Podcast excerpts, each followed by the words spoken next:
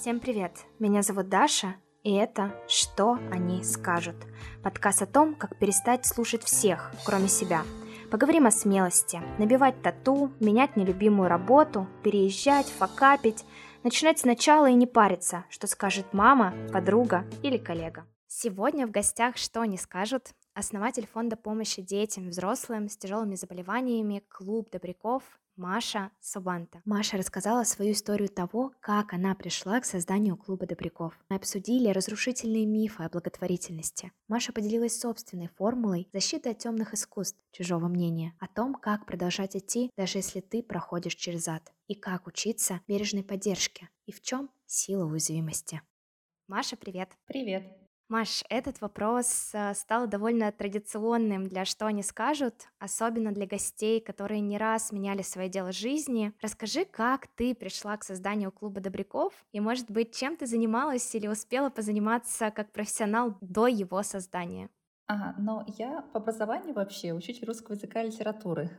Неожиданно. Специализация у меня э, риторика и журналистика. Но учителем я не пошла работать, потому что на практике уже в институте я поняла, что это не мое. Мне не нравится заставлять кого-то, навязывать, а повторять одно и то же много раз. Э, ну, то есть, когда у тебя есть ощущение, что тебе больше других надо. Вот это мне прям не к душе. После этого, так как у меня была журналистика специализация, я пошла работать журналистом. Проработала три года практически и поняла, что мне тоже не нравится навязываться, задавать вопросы, лезть в душу. В общем, человек захочет, он сам расскажет. Это что-то про такое очень тактичное и бережное отношение э, к себе и к другим тоже. И после этого я переехала в Москву и работала пиар-менеджером в банке. И поняла, что тоже это не по мне, спустя, наверное, год или полтора, что слишком много бюрократии, на каждую бумажку у тебя должна быть еще одна бумажка. И самое главное было то, что у меня было ощущение, что делаю эту работу или нет, в мире вообще ничего не меняется к лучшему. Ну, то есть если со мной что-то случится, и другой человек придет на мое место работы, ничего вообще не произойдет такого, что, ну, что я оставила какой-то след. Для меня это важно, оставлять что-то хорошее после себя. Не знаю почему. Вот. Но у нас были благотворительные мероприятия в банке, мы проводили со всякими селебрити, звездами в помощь различным фондам. И тогда, можно сказать, у меня было такое первое серьезное касание а, к благотворительности, потому что я отвечала за организацию этого всего. И вот там я поняла, что, наверное, из всей вот этой суеты, что в банке банке происходит изо дня в день, мне ближе всего вот что-то такое про помощь другим. Я начала волонтерить,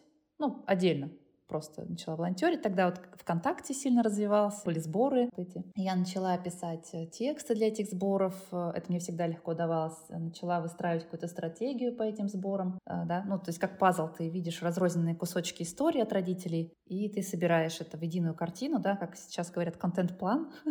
Тогда мы такого слова не знали. Ну вот и четыре года волонтерства, и спустя какое-то время, ну, в процессе этих четырех лет, я поняла, что у меня получается это делать очень хорошо, и мне это нравится, и мне это откликается. А раз так, почему бы и не заниматься этим прицельно? И я нарабатывала опыт, нарабатывала связи, экспертизу. И вот спустя четыре года мы зарегистрировали уже официально фонд Клуб Добряков, а до этого все просто происходило на моей страничке. Благодаря помощи огромному количеству людей, врачей, более опытных волонтеров. Также у меня есть друзья, хорошие знакомые среди руководителей других фондов, которые меня поддерживали на разных этапах. И консультировали по вопросу, когда я ну, создать фонд решила, я же не знала, как это делается. У меня не было опыта. И я ходила ко всем и спрашивала советы.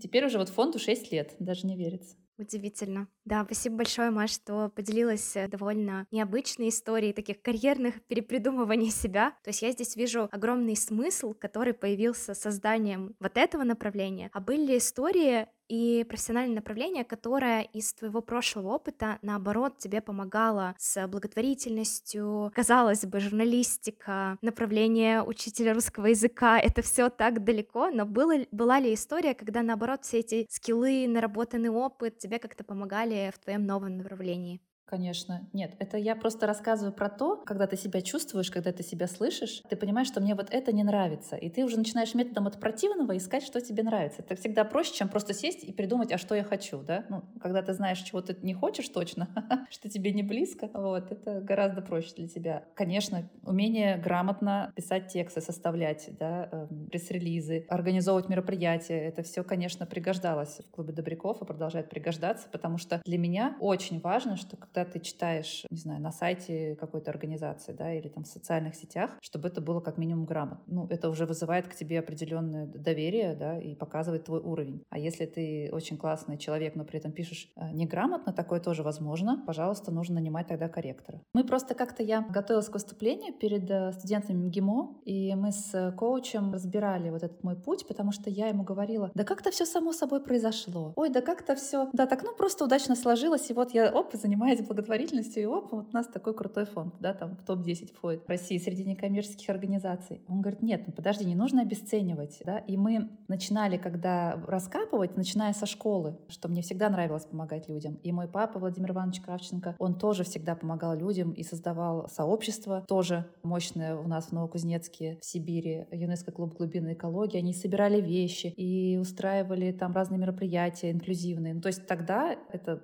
я считаю, было не так часто, как сейчас. И у меня всегда был пример перед глазами моих родителей, э, личные, которые помогали совершенно незнакомым людям. То есть человек мог прийти к нам, не знаю, Папа его встретил на вокзале, ему негде жить, и человек мог у нас переночевать и поесть. То есть до такого даже. Училась, например, журналистике, да, это смелость у тебя определенная. Это тебе нужно, там, не знаю, поднять трубку, позвонить незнакомому человеку, да. Это ты понимаешь, что у тебя есть цель и есть какие-то шаги, которые ты должен к этой цели сделать, чтобы ее достичь. Про пиар-менеджмент тоже. Это же все про взаимодействие с людьми, и ты учишься нащупывать какие-то вот эти общие моменты, но не с точки зрения, конечно же, манипуляций, а с точки зрения, ну, бывает черный пиар, и мы его не берем, да, сейчас, а с точки зрения того, чтобы лучше понимать людей, чтобы лучше чувствовать людей. А это ты можешь сделать только если ты понимаешь себя и чувствуешь себя. Вот. И это такая многогранная работа, да, и ты проходишь все этот, весь этот путь. Ну, то есть если посмотреть, у меня, в принципе, все было связано с общениями с людьми. И сейчас я тоже занимаюсь тем, что я общаюсь с людьми. Ну, вот с, со странички, например, в Инстаграм. У какого-то учителя в школе 30 учеников, да, а у какого-то блогера, да, там аудитория, там, не знаю, 100 тысяч там, или 120, 132 уже у меня. 132 тысячи. Вот. Тебя аудитория может отличаться, на которой ты вещаешь про какие-то свои ценности, да, про что-то, что тебе важно. Поэтому, а смысл все тот же самый. Тебя слушают, и кто-то внимает, кто-то нет, кто-то мимо уходит. Ну, как и везде в жизни. Да, очень круто вообще свою историю собрать в такую целостную картинку и понять, что действительно все до было не случайным. Еще мне очень откликнулось то, что ты сказала про смыслы и про поиск себя, когда мы вдруг э, понимаем, что старое не работает и происходит какое-то, может быть, где-то смысловое выгорание, не ресурсное, а смысловое, когда вот вроде бы что-то не оно. Обычно мы чаще всего себе начинаем задавать вопрос, а куда дальше? Но рабочей схемой, и ты о ней упомянула, чаще всего становится не вопрос, а куда я хочу, а куда я не хочу. И вот этот антивопрос почему-то не фрустрирует, и там начинаются как-то очень многие вещи становиться понятными, и как раз появляются те смыслы, которыми хочется дальше заниматься. И спасибо большое, что ты своей историей поделилась. Да, ну, я считаю, что если это кому-то будет хоть в чем-то полезным, мы уже собрались сегодня здесь не зря. Да, я уверена, что точно кто-то а, найдет для себя что-то, что-то, что, на что обратит внимание. А, Маш, для меня еще один такой интересный вопрос, о котором, с одной стороны, ты тоже много пишешь и пишешь какие-то статьи и часто об этом рассказываешь. Это какие-то разрушающие мифы о благотворительности. Расскажи о своем собственном топе что ты чаще всего слышишь, с чем ты чаще всего сталкиваешься? Ну, я думаю, самый главный миф, который тянется из 90-х, из безумных каких-то времен, вот это миф о том, что фонды отмывают деньги. И я помню, я даже остановил однажды сотрудники ГИБДД и увидел у меня на машине наклейку «Клуб добряков». Говорит, а что это за клуб добряков? Чем это вы занимаетесь? Я говорю, ну вот, мы детям помогаем, взрослым помогаем с тяжелыми заболеваниями, волонтерское сообщество у нас в разных городах, ну, благотворительный фонд. Он говорит, а, понятно, деньги отмываете. Я помню, я так обиделась, я просто хотела ему ответить, сказать, а, вы типа гаишник, да, там взятки берете. Ну, думаю, ну, ну что это? Это же тоже какой-то миф. Я знаю очень ну, хороших сотрудников э, полиции, да, и зачем я буду ну, реагировать вот так же, да, зеркально? Конечно, я сдержалась, вот, потому что зачем эти мифы плодить, нужно их развенчивать. А на самом деле сейчас настолько строгое законодательство в отношении фондов, только много документов нужно предоставить для отчетности, что я даже не знаю, каким образом ты можешь отмывать деньги через фонд. Но, честно, я не знаю. Я вижу, насколько э, строгая отчетность, я вижу, какую мы проверку проводим вообще всех э, документов, которые к нам поступают. И мы, в свою очередь, кстати, да, тоже обязаны запрашивать огромное количество документов от потенциальных подопечных, чтобы мы потом могли отчитаться. Да? И я часто слышу, что вот эти фонды, им нужно столько бумажек собрать, чтобы деньги получить. Ну так, ребят, это не нам надо. Да? Нам по-хорошему было бы достаточно, там, не знаю, какой-то медицинской выписки, каких-то снимков, показать врачам, да, в клиниках и сказать, да, действительно, случай наш, мы там можем помочь, собрать деньги и отправить. А все вот эти бесконечные бумажки, заявления, там какие-то подтверждения о доходах, это все нужно как раз для того, чтобы фонд мог отчитаться. И у нас э, также в клубе Добряков, это была наша инициатива, учредители меня и моего мужа Антона, мы сделали так, что мы не можем, никто в фонде не может дать распоряжение о том, чтобы списать деньги со счета. Никто. Ни директор, ну, я уже сейчас не директор, да, ни, никто вообще не может. Потому что мы таким образом защитились от всяких возможных косяков по неосторожности, по незнанию. Я до этого никогда не руководила фондом, да, ну, не было у меня такой практики, и вообще я очень боялась, э, переживала, что я что-то сделаю такое, что фонду навредит да, ну, или оштрафуют нас, ну, в общем, как-то неправильно что-то мы оформим. И поэтому у нас на аутсорсинге есть специальная компания инфраструктуры благотворительности, они занимаются тем, что ведут исключительно некоммерческие организации а с точки зрения бухгалтерии, с точки зрения управления рисками, кадры, это вот э, все на их стороне. И, например, у нас есть личный кабинет в этой компании, а, мы заводим туда все документы по подопечному, какие мы собрали, они смотрят, проверяют, оценивают, говорят, что вам нужно там, для лучшей отчетности еще вот такой бы документ предоставить. Или наоборот дают добро. И уже эта компания а, на аутсорсинге, которая они заводят э, заявку в личном кабинете банка. Банк, в свою очередь, тоже проверяет наличие необходимых документов. И только после этого сотрудник нашего фонда, э, который обладает да, правом подписи, заходит и подписывает документы на оплату. То есть это такая многоступенчатая проверка, да, и она позволяет нам защититься от э, каких-то непреднамеренных, скажем так, ошибок. И опять же, это, я думаю, показатель прозрачности организации, что мы спокойно да, да, опускаем свою бухгалтерию стороннюю организацию и говорим, ребята, вот, пожалуйста, смотрите, проверяйте все, что хотите. Я тоже сталкиваюсь периодически с разными мифами о благотворительности. С одной стороны, кажется, что некоторые из них уходят уже в далекое прошлое. Например, миф э, про то, что если ты помогаешь, если ты занимаешься благотворительностью, то, то ты абсолютно какой-то святой человек, который ничего себе не позволяет, и чем-то жертвует и абсолютно не любит себя. Я чаще вижу и в своем окружении, что это абсолютно не так, и точно не нужно выбирать или-или, это не про черное и белое, но периодически все еще встречаю эту историю про то, что если человек вообще создатель фонда, если он занимается, посвятил этому жизнь, то там вот вообще какая-то история причислить к лику святых и сказать, что этот человек, вот, вот он такой, только-только такой человек может это делать. Слушай, ну это очень опасная такая игра, потому что я раньше на заре вообще своего волонтерства как-то я прогнулась, ну, по неопытности, по незнанию, э, по, да, вот по какому-то, может быть, еще я не настолько в себе самой не разобралась тогда, сколько, 10 лет назад было. Вот. И я как-то подумала, что да, вот этот образ белой пушистой Маши, он очень поможет клубу Добряков, он очень поможет. И вот мне в комментариях все время писали «Маша, вы святая». И я вот всю себя отдавала. И я не притворялась, я действительно отдавала всю себя, я забивала на себя, там, на семью. Я этим не горжусь. Это было, да. И, возможно, благодаря этому родились вот ценности клуба Добряков, да, и первое из них — это бережное отношение к себе и к окружающим. Потому что ты оказываешь сам себе медвежью услугу. Потому что пропасть между тобой, таким светлым, ангелом во плоти, который всего себя жертвует на помощь другим людям, и обычными людьми она ну, увеличивается. Люди смотрят на тебя и думают, ой, ну я так не смогу, да? И, и, и если уж я должен помогать, как мне часто ну, писали раньше, что если уж я помогаю, то я должна там помогать, да? Если я перевожу, то это должно быть там тысяча рублей, а не 30 рублей, там не 20. Если уж я участвую в волонтерской деятельности, то я должна уж прям вот участвовать так чуть ли не каждый там день, каждую неделю на выходные проводить там и ездить. И я пыталась людям объяснить, что это не обязательно. Вы можете помочь вообще, ну, насколько вам это комфортно. И это как э, бег, да? Я просто занимаюсь бегом. Да, то есть Получается, что если ты на старте выложишься, там, не знаю, на все 100 и очень быстро пробежишь первый километр, то длительную дистанцию, не знаю, вот я сейчас побегу полумарафон, второй свой, там, 21 и 1 километр, ты уже не пробежишь ну, ты где-то на старте там, да, у тебя дыхалка кончится, и все, и, и ты ляжешь. Здесь то же самое. Если ты хочешь помогать долго, если ты хочешь сам жить долго, здоровой жизнью и в удовольствии, то, конечно, ты должен рассчитывать силы везде, в том числе и в волонтерстве. И поэтому я перестала выпячивать, какая я там все для людей и как я стараюсь. Я по-прежнему стараюсь, но уже меньше. Уже я думаю не только о подопечных. Потому что раньше был явный перекос. И это было опасно для моего здоровья, я считаю, и для также, ну, для дела, для общего, я думаю, да.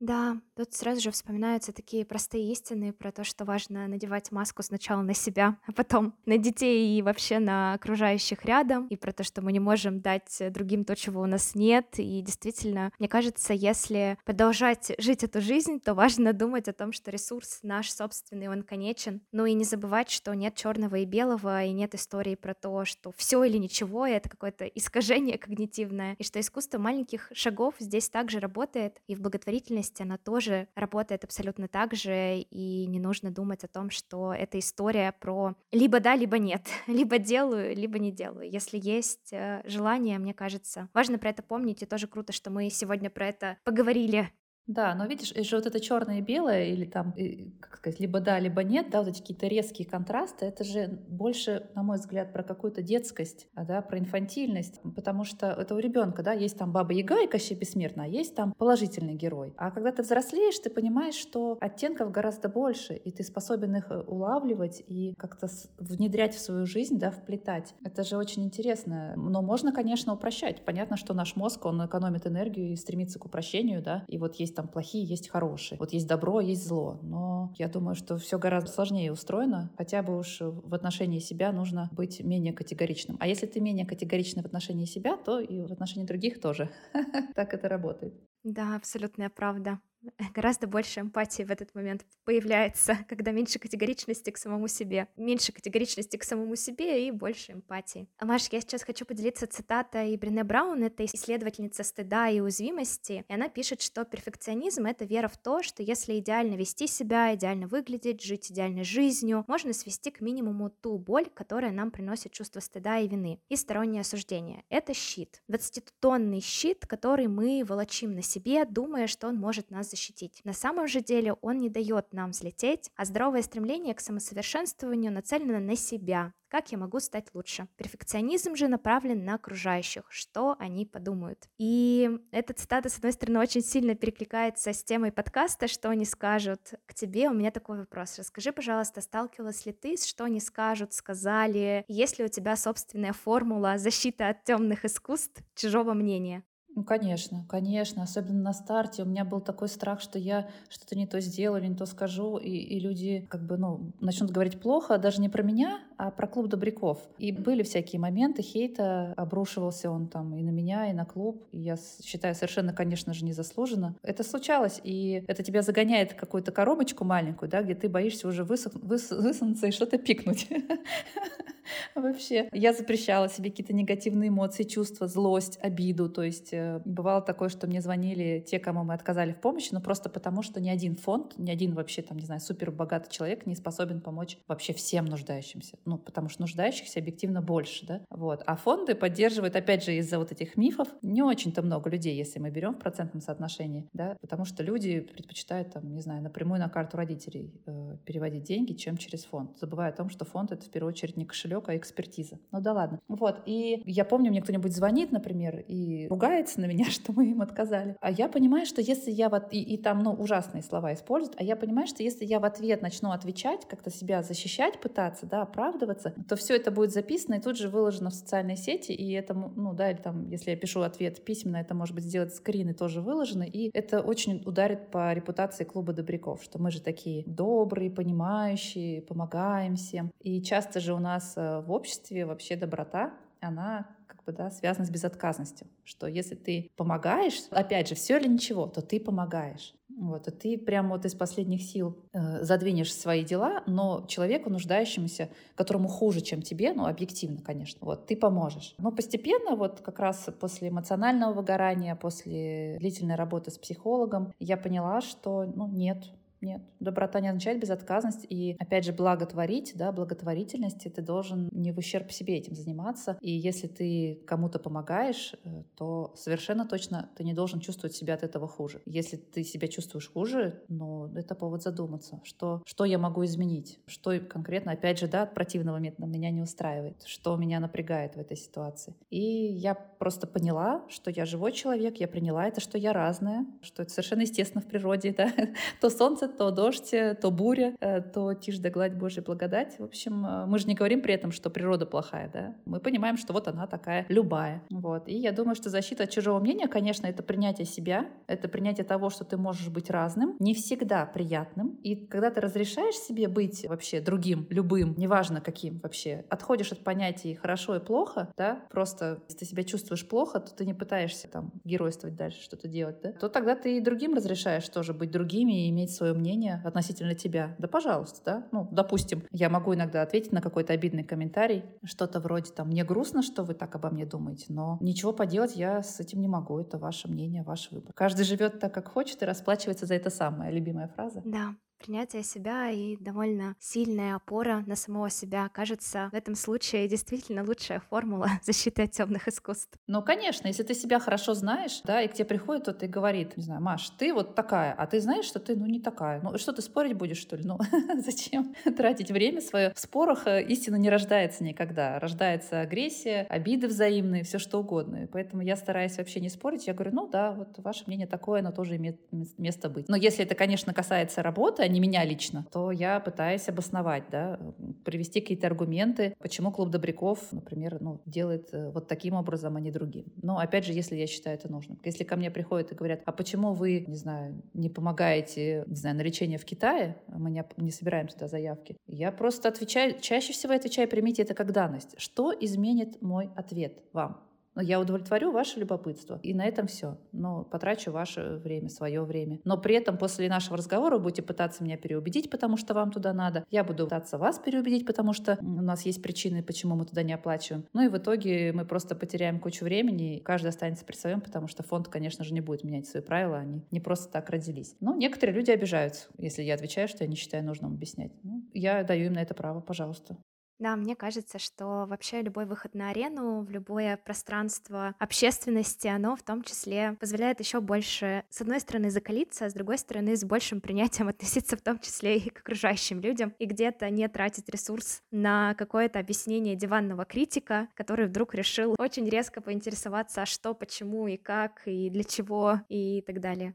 Нет, конечно, но просто опять же про то, что ты разрешаешь э, другим быть другими. Человеку вот это интересно, а тебе это неинтересно объяснять. Его выбор спросить, а твой выбор отвечать или не отвечать. Ну, то есть, и если ты понимаешь четко, что и зачем ты делаешь, да, ну, тебя, в принципе, сложно как-то загнать в угол какими-то манипуляциями, что, а, я думал, вот такая, какие-то вы недобрые добряки, а, что это вот вы мне отказали, а мне пообещали. Мое любимое, это когда мне раньше звонили, я сейчас уже не беру трубки, вот, э, потому что, в принципе, я не занимаюсь больше приемом заявок уже много лет, э, на это есть другие сотрудники фонда, и на сайте фонда все это подробно указано. А раньше звонили мне, например, напрямую люди и могли э, там что-то сказать, поговорить. Вот.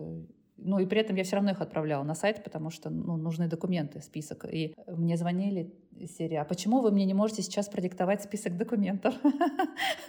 Я говорю, ну потому что я его не помню наизусть, зачем я его буду помнить, если он есть на сайте, правильно? Я вам сейчас продиктую по памяти, какой-нибудь один документ забуду, да, и вы потом скажете, а Маша мне не говорила этот документ присылать. Вот. Ну и люди, конечно, бывает тоже обижаются, но что поделать, да, ну мы не можем быть для всех удобными. Я все-таки, да, за, да, за то, чтобы э, быть удобным в первую очередь для самого себя и для своих близких. Вот. А остальное уже все есть на сайте организации, можно прийти при желании уже в 21 веке не уметь находить информацию в интернете. Я думаю, это повод научиться это делать. Да, Маша, в блоге ты делишься не только тем, чем занимается фонд, но и очень личными и безумно жизнеутверждающими историями, в том числе и тем, как ты прошла через непростые события, и твоя цитата «Даже если вы проходите через ад, продолжайте идти, верить себе, слушать себя и праздновать жизнь». Если ты будешь готова, расскажи, пожалуйста, об этой истории. Да, ну вот и даже если проходит через ад, продолжать идти, это не я, это Черчилль. Но я просто часто использую, у него есть действительно классные цитаты. Мне прям Многие из них откликаются, хотя фигура, конечно, исторически неоднозначная, но мысли здравые встречаются довольно-таки часто. Вот. Но что я могу сказать? Ну, вообще, я поняла, что что бы ни случилось, важно дать себе время отгоревать любую ситуацию, да, вот какую-то болезнь, это если какая-то серьезная, или это переезд э, в другой город или в другую страну. Ну, то есть очень много уже бывает в жизни таких событий, когда ты теряешь привычное окружение, и у тебя вот эта боль утраты, хотя даже если никто, например, не умер, или ты теряешь привычный образ жизни, теряешь привычный какой-то, не знаю, уклад, да, и вот нужно дать себе какой-то период, в который ты, да, ты грустишь. И это совершенно нормально. А потом собираешься и шаг за шагом вот двигаешься дальше, и куда-нибудь ты и выйдешь. И у меня у мамы был рак, она умерла, когда мне было... Мне было 4 года а, от рака кожи. И я этого боялась всю жизнь. И я очень переживала. И мама не стала, когда ей было 38, и вот в этом году мне 39. И это, конечно, очень такое странное чувство, когда ты старше, чем твоя мама. И я до сих пор еще пока ну, не, не уверена, что я до конца его переварила в себе внутри. Но когда я заболела, тоже раком. Слава богу, у меня был, конечно, не такой агрессивный, как меланома. Вот, и все обошлось малыми потерями, но это очень сильно меня встряхнуло. С одной стороны, конечно, страшно. С другой стороны, я испытала облегчение, что вот это произошло. То есть случилось то, чего ты боялась всю жизнь, и теперь ты можешь не просто тревожиться об этом, а вот действовать. Ты можешь менять свою жизнь. Хотя, конечно, можно было и до этого. Я думаю, менять и не доводить. Но все мы задним умом сильны. Так что я просто поняла, что я отдельный человек. И моя жизнь не равно сценарий жизни моей мамы. Вот. И я не обязана повторять ее судьбу, и ровно так же, как мои дети. То есть я думаю, что в этот момент наконец-то произошла окончательная сепарация какая-то от мамы. Да, это про такое очень, как мне кажется, сильное взросление, а, когда мы понимаем, что сценарий жизни наших родителей — это не мы сами. Очень сильное открытие. Да, но это, конечно, я не одна такая умная и до всего докопалась. Я, конечно, работала с психологом, и мне даже онколог советовал поработать психологами, он говорит, проработайте просто, чтобы вот этот вот, что накопилось у вас, стресс, э, чтобы это ушло. Это очень помогло, скажем так, в познании себя, и не только с психологами. У меня есть подруга, она шаманка. Я знаю, что все к этому по-разному относятся, но мы дружим уже очень много лет. Мы провели с ней практику тоже. Мне было просто интересно, потому что в детстве у меня папа же психотерапевт, врач. Э, мы часто делали какие-то медитации, он нам интерпретировал. И вот здесь это было что-то, я никогда в жизни до этого не делала практику, это было что-то среднее между медитацией и сессией с психологом, психологом, но очень мощные глубины, то есть никаких там завываний и чего-то, черепов, чего-то такого не было, просто была очень э, глубинная работа по самокопанию, скажем так. И это тоже мне помогло лучше узнать себя. Я вообще за то, чтобы пробовать разные способы, как бы я верю в то, что работает как раз комплекс мер. Да? Ну, то есть ты можешь пить таблетки, слушать врачей, а можешь, например, пить таблетки и при этом работать с психологом, еще скорректировать свое питание, а еще скорректировать свой образ жизни, да, ну, на предмет, там, не знаю, спорта, физической активности. И это будет иметь гораздо больше эффект, чем если ты просто будешь пить таблетки. Ну, вот это мое мнение. Да, я тоже здесь тебя поддержу, и еще кажется, что находить как раз своих поддерживающих специалистов в разных сферах это тоже очень классная история, потому что, во-первых, мы можем найти свой вход в эту задачу, во-вторых, для каждого подойдет что-то свое. И здесь не бояться этого и исследовать себя через помощь, э, через помощь разных поддерживающих специалистов, это тоже классное напоминание. Да, но это опять же возвращаясь к тому, что мы разрешаем себе быть разными. И все. Ну, то есть, если я верю в Бога, а я верю в Бога, я точно знаю, что Он есть. В моей жизни было много ситуаций, когда вот, ну, иначе как Божьим провидением ты это не назовешь, в том числе угрожающих жизни ситуаций. Я сейчас, ну, не про болезнь, да, а просто каких-то опасных моментов. Это не мешает мне обращаться еще там к психологу ходить, да, или вот, опять же, проводить там какие-то духовные практики. Это все нацелено на то, чтобы лучше понять себя. Вот, всего. Да, разреши себе быть разным. Это, по сути, практически практически, э, ну не девиз, но какая-то фраза сегодняшней нашей встречи «разреши себе и другим быть разным». Да, но тогда ты и от других отстанешь тоже, понимаешь? ну, то есть ты настолько занят тогда копанием каким-то себе, узнаванием себя, радостью открытий нового себя, и ты понимаешь, о, оказывается, я вот так вот реагирую на стрессовые ситуации, потому что у меня там что-то вот был какой-то такой вот опыт в детстве или там, не знаю, чуть попозже. И когда ты это понимаешь, у тебя просто прям вот камень с души падает, ты понимаешь, что это не с тобой что-то не так, а просто ты уже хотя бы можешь этим управлять, да, и у тебя уже увеличивается вот это время между тем, что произошло, и твоей реакции. Это как раз, опять же, про осознанность. И я думаю, что это, конечно, очень большой подарок самому себе, это когда ты себя узнаешь. Маша, весь второй сезон я исследую уязвимость, и меня до глубины души тронула еще одна тема в твоем блоге, это тема поддержки в непростых ситуациях. И токсичный позитив, и порой нежелание столкнуться со своей собственной уязвимостью, личными переживаниями в сложных или даже трагичных ситуациях наших близких включают функцию «не сыпь соль на рану», а вообще сделай вид, что ничего не происходит, как начать учиться бережной поддержке, или, может быть, здесь ты расскажешь, чего начать, потому что я сама, сталкиваясь такими ситуациями, думая, что я все знаю про настоящую эмпатичную поддержку, порой абсолютно теряюсь И в этот момент приходят э, самые шаблонные, что ни на есть фразы того, что совсем не поддерживает близких. Ну, во-первых, я думаю, очень важно себе разрешить ошибаться. Ну, в конце концов, ты же не профессиональный, да, там, психолог, даже психологи, они, да, чего уж греха таить, они не профпригодны в отношении своей семьи. Я это очень хорошо знаю, так как у меня, да, папа врач-психотерапевт, он мне про это рассказывал. Поэтому я думаю, что нет ничего страшного, если ты поддержишь человека как-то не так, на мой взгляд, это в любом случае, наверное, лучше, чем промолчать и чем вообще, ну, никак не отреагировать. Потому что когда происходит что-то, ну, тяжелое событие, вот эта поддержка поддержка извне, например, когда у меня был выкидыш, я потеряла во время беременности ребенка, для меня стала очень мощной поддержкой, когда я поделилась своей историей в Инстаграм. Ну, просто я уж так сложилось, что я успела, там уже срок был такой, рассказать в Инстаграм, что я жду ребенка. Вот, и я пришлось уже поделиться, что я его потеряла. Мне прям очень поддержали комментарии, когда огромное количество людей в личку, кто, ну, не нашел в себе силы писать в публичном пространстве, и просто в комментариях постом, да, они меня поддерживали, говорили, да, у нас тоже такое было, и мужчины даже писали, что, да, часто же говорят, что это женщина вот там что переживает. А кто-то наоборот писал, ну зачем вы этим делитесь? Ну, как они себе, значит, не, не разрешают, да, из серии там, у меня так было, и ничего, я же живу как-то. Но здесь вот вопрос, ты можешь как-то жить, а, ты, а можешь жить э, более комфортно, в, не знаю, более в мире с самим собой. Поэтому я думаю, что если происходит что-то сложное в ситуации как бы до твоих близких, утрата или болезнь, то здесь опять же это про понимание, наверное, самого себя в первую очередь. Потому что когда тебе плохо, я думаю, больше всего хочется, наверное, чтобы тебя обняли, дали выговориться, там, не знаю, поплакать вместе, если это твой близкий человек. Когда говорят, что все будет хорошо, особенно эта фраза «все будет хорошо», я узнавала. Боже, где ты узнавала? Кто тебе сказал, что все будет хорошо? И вот это... Я понимаю, что человек это говорит, да, как бы подбодрить э, лучших побуждений. И опять же, если ты понимаешь, что человек, который тебе говорит какие-то фразы, которые который тебя абсолютно не поддерживает. Ты знаешь, что он это делает просто потому, что он не знает, как иначе, да, но он пытается как-то отреагировать. Это же тоже можно списать как